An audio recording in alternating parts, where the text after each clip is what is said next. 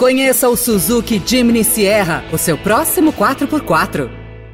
Veloy é a solução completa que você precisava para gerir sua frota.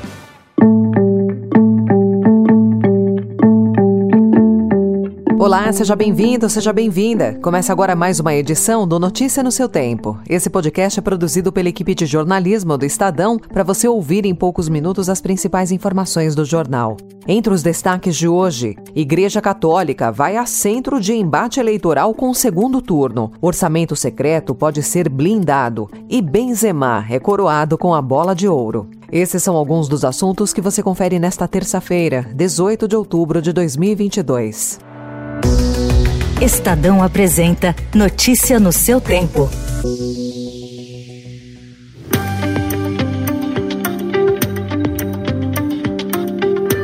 Depois da disputa pelo voto evangélico ter sido uma das marcas do primeiro turno, na reta final da disputa presidencial entre Jair Bolsonaro e Luiz Inácio Lula da Silva, a Igreja Católica também foi arrastada para o embate eleitoral. Enquanto os candidatos caçam votos dos eleitores católicos em atos religiosos, alguns sacerdotes entraram na briga eleitoral. O arcebispo de São Paulo, Dom Odilo Scherer, teve de explicar por que usa batina vermelha, a cor dos cardeais e publicou mensagem aos fiéis em que pediu discernimento e alertou sobre os riscos do fascismo. Para Vinícius do Vale, que é especialista em religião da USP, esse é o maior momento de tensão política para a Igreja Católica desde a redemocratização.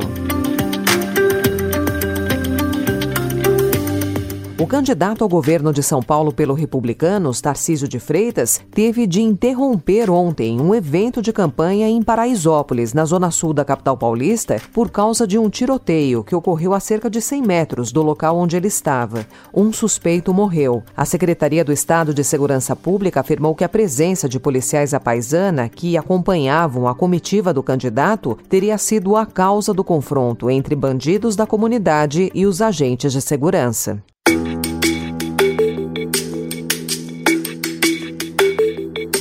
Líderes do Centrão querem usar o Plano Plurianual, que é a proposta que define os programas prioritários do governo federal durante quatro anos, para validar o orçamento secreto e blindar essas emendas de cortes durante o próximo mandato presidencial. A articulação faz parte da estratégia para evitar que as emendas sejam derrubadas pelo STF. No desenho feito por líderes da Câmara e do Senado, o PPA seria usado para carimbar programas de interesse dos deputados e dos senadores. Essas ações, por sua vez, seriam irrigadas com dinheiro do orçamento secreto. Com a manobra, parte dos programas prioritários só seria executada com as emendas secretas, amarrando o projeto às verbas de maior interesse do Congresso. Para 2023 estão reservados 19,4 bilhões de reais para o orçamento secreto, que aumenta o domínio do legislativo sobre os investimentos federais e a manutenção dos órgãos públicos. O Congresso age para manter o controle independentemente do resultado das eleições.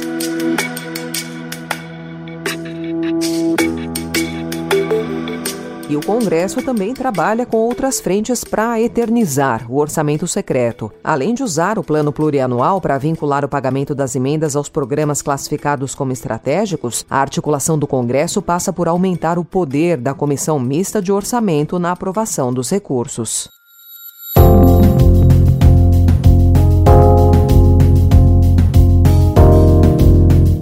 Estadão também informa hoje que as mamografias caíram durante a pandemia. Foi uma baixa histórica no SUS e os casos, consequentemente, ficaram mais graves. Apenas 2 milhões, 17% das mulheres entre 50 e 69 anos fizeram o exame preventivo do câncer de mama ao longo de 2021, segundo a pesquisa Panorama do Câncer de Mama no SUS. Os dados apontam para uma queda de 40% dos exames realizados entre 2019 e 2020 e de 18 18% no ano seguinte.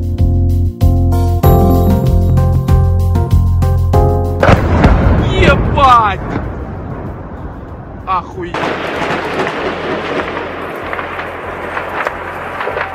Vídeos postados na internet mostram drones iranianos voando baixo sobre Kiev, depois colidindo com o solo e explodindo. A Rússia realizou ontem o maior bombardeio com drones kamikazes de fabricação iraniana à capital ucraniana. Os ataques atingiram alvos civis e também infraestrutura energética. Ao menos quatro pessoas morreram, incluindo uma mulher grávida. A estratégia do Kremlin, segundo analistas, seria punir os ucranianos com falta de aquecimento diante das temperaturas congelantes do inverno que se aproxima. O Irã nega ter fornecido drones para a Rússia, mas a Ucrânia, os países ocidentais e especialistas dizem que as imagens mostram aeronaves compatíveis com os drones iranianos, o que aumentou a pressão para que novas sanções sejam anunciadas contra Teherã. Notícia no seu tempo.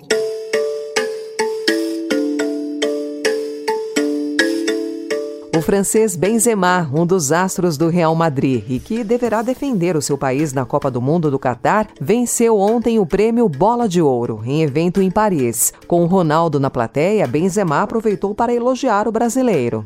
É meu ídolo. Para mim não há outro delantero como, como ele. O que ha hecho en el, en el campo es imposible de hacer otra vez porque es historia, es, digo que es el único uh, delantero que, por ejemplo, si está en mi, mi, equipo, me senta en el banquillo sin decir nada, porque está a un nivel que es imposible de, de llegar. O atacante Vinícius Júnior, do Real Madrid, foi o brasileiro mais bem ranqueado. Ele ficou na oitava posição. Neymar e Messi ficaram de fora da lista dos 30 melhores. Novidade na cerimônia, o Prêmio Sócrates foi concedido ao atacante senegalês Sadio Mané, do Bayern de Munique. O troféu foi entregue pelo ex-jogador Raí. Je suis très honoré d'annoncer que le premier Socrates Award, Sadio Mané. Essa honraria foi criada para identificar as melhores ações solidárias realizadas no ano. O jogador de 30 anos foi agraciado pelo trabalho social que faz em seu país.